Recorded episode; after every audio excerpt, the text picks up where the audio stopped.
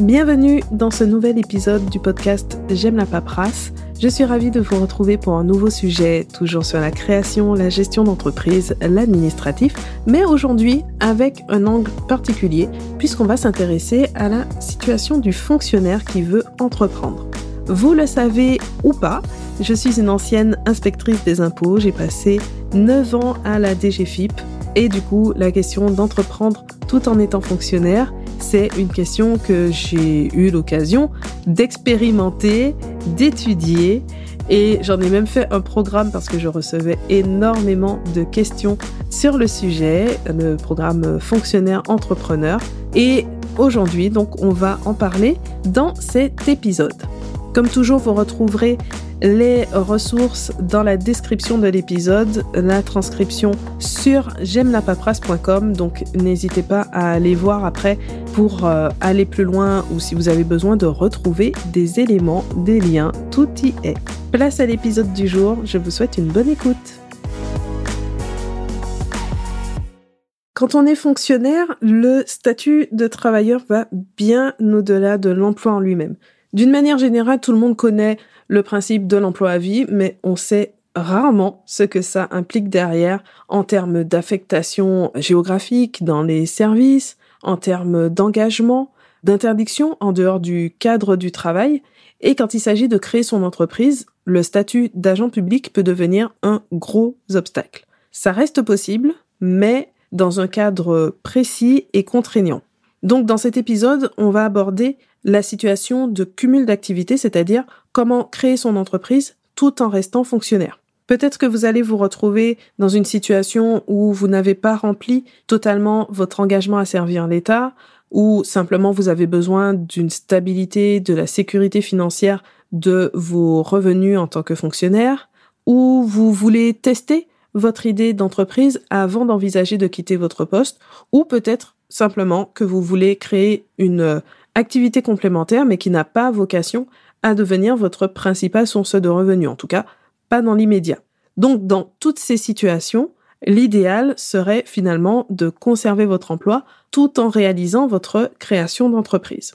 Donc là, j'ai cité quelques avantages. On a en plus le fait de garder du lien, du lien social, des contacts qui vont peut-être euh, vous aider dans votre entreprise. Alors bien sûr, tout dépend de l'endroit où vous travaillez dans la fonction publique et de votre projet d'entreprise, mais en général, ça sert bien d'avoir euh, un réseau qui va peut-être aussi vous soutenir simplement dans vos démarrages. Mais derrière, il y a aussi quelques inconvénients. Le fait de devoir tout mener de front, donc ça augmente la charge mentale. Votre temps, votre énergie ne sont pas illimités.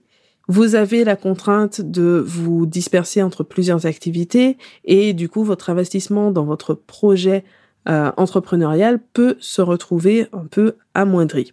Et puis au quotidien, bah, vous devez jongler avec euh, l'état d'esprit tantôt de salarié, tantôt de chef d'entreprise, et ça, ce n'est pas toujours simple.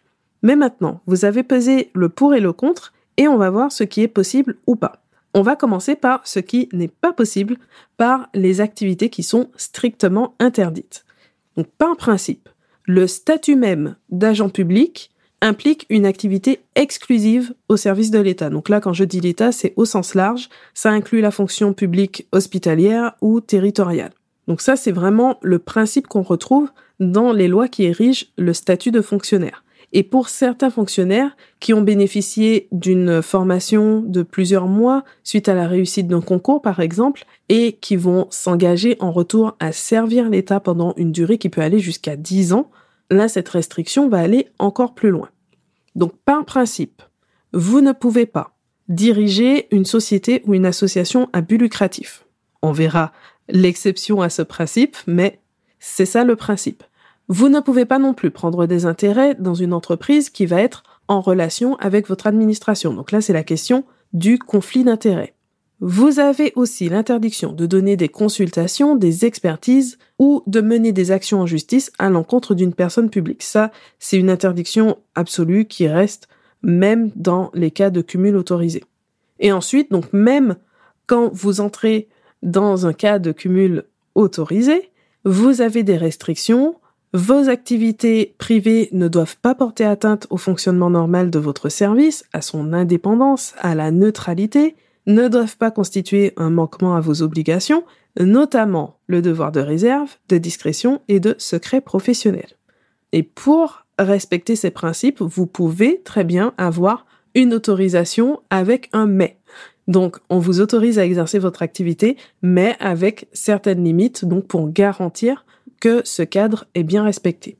Heureusement, on a quand même quelques cas de cumul libre. Donc, historiquement, c'est ce qui reste euh, autorisé librement, sans obligation d'informer votre employeur. C'est une liste exhaustive très courte. c'est la production d'œuvres de l'esprit, c'est vraiment le cas que l'on connaît le plus c'est-à-dire tout ce qui est production de livres, d'œuvres d'art, au sens très large, hein, de logiciels, etc. Donc tout ce qui va entrer globalement dans la propriété intellectuelle. Ensuite, vous avez le bénévolat auprès d'organismes publics ou privés à but non lucratif, agent recenseur, contrat vendange, syndic de la propriété au sein de laquelle vous êtes propriétaire, et activité libérale en rapport avec vos fonctions d'agent public, enseignant ou exerçant une activité artistique. Donc là, on voit bien que on est dans un cas vraiment très très précis. D'une manière générale, les activités libérales ne sont pas autorisées, en tout cas pas librement. Donc ça, c'était pour le cumul libre. Ensuite, on a deux situations de cumul sur simple déclaration. Le premier cas, il est assez spécifique, c'est le cas du dirigeant de société ou d'association à but lucratif. on va mettre ce cas entre parenthèses. Donc le dirigeant qui entre dans la fonction publique, que ce soit par concours ou par euh, voie contractuelle, si vous êtes dans cette situation, vous pouvez poursuivre votre ancienne activité en parallèle de votre emploi public pendant un an, renouvelable une fois, donc un total maximum de deux ans.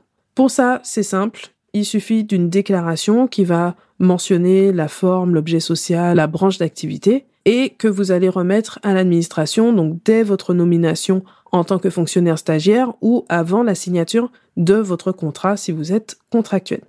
Ensuite, le second cas, c'est celui de l'agent à temps non complet, donc qui exerce ses fonctions à une durée de maximum 70%.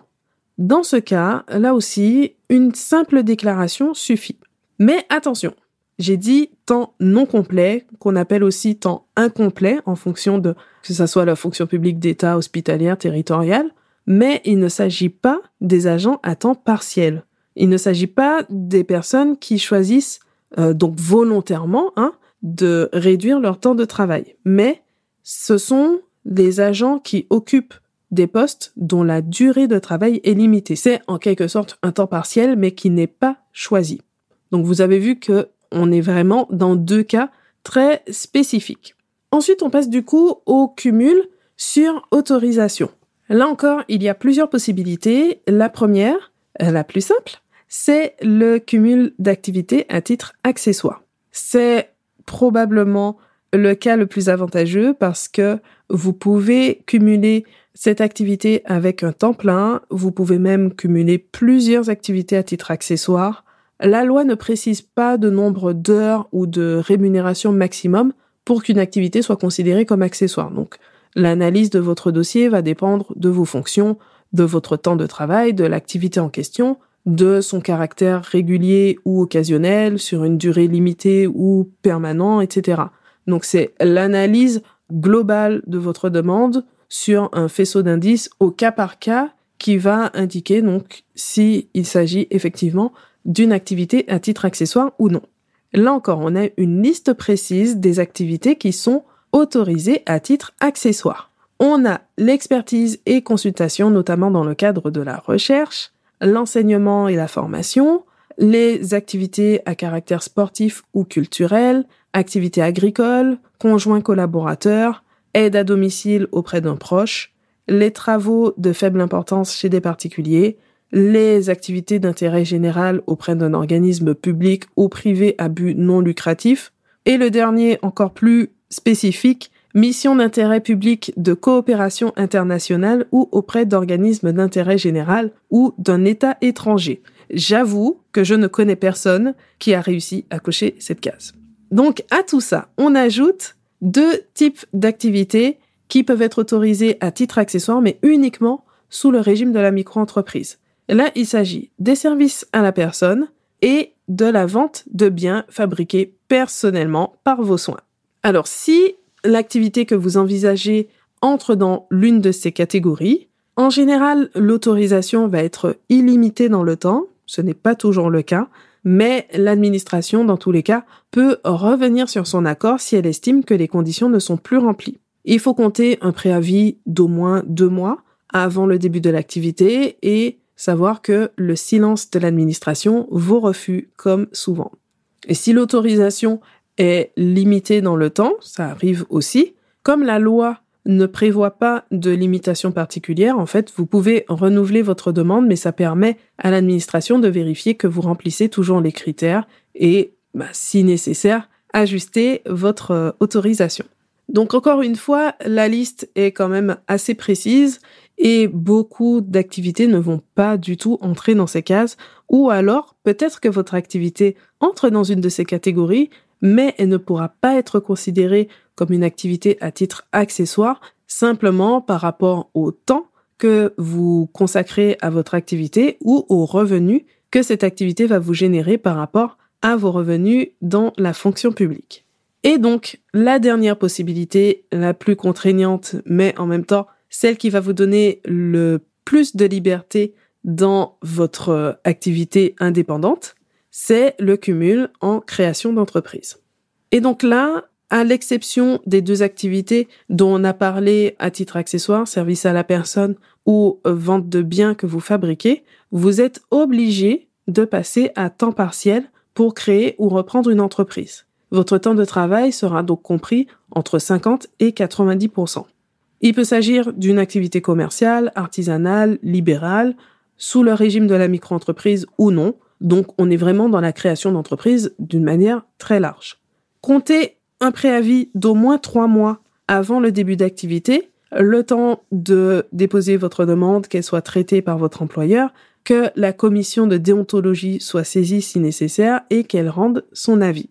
Attention, par contre, ce cumul n'est possible que pour une durée maximale de trois ans, renouvelable pour un an. Ça a quand même été prolongé, avant c'était 2 plus 1, là on va quand même à un total maximum de 4 ans. Au-delà de cette durée, vous êtes obligé de choisir entre vos deux activités. Ensuite, si vous voulez garder votre emploi de fonctionnaire sous le coude, mais vous consacrez à 100% à votre activité indépendante, vous avez la possibilité de demander une mise en disponibilité.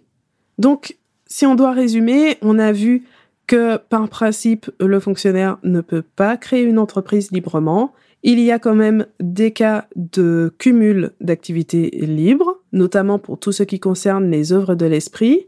On a des cas de cumul sur simple déclaration, mais c'est très spécifique. On a ensuite le cumul d'activités à titre accessoire et enfin le cumul en création d'entreprise d'une manière générale.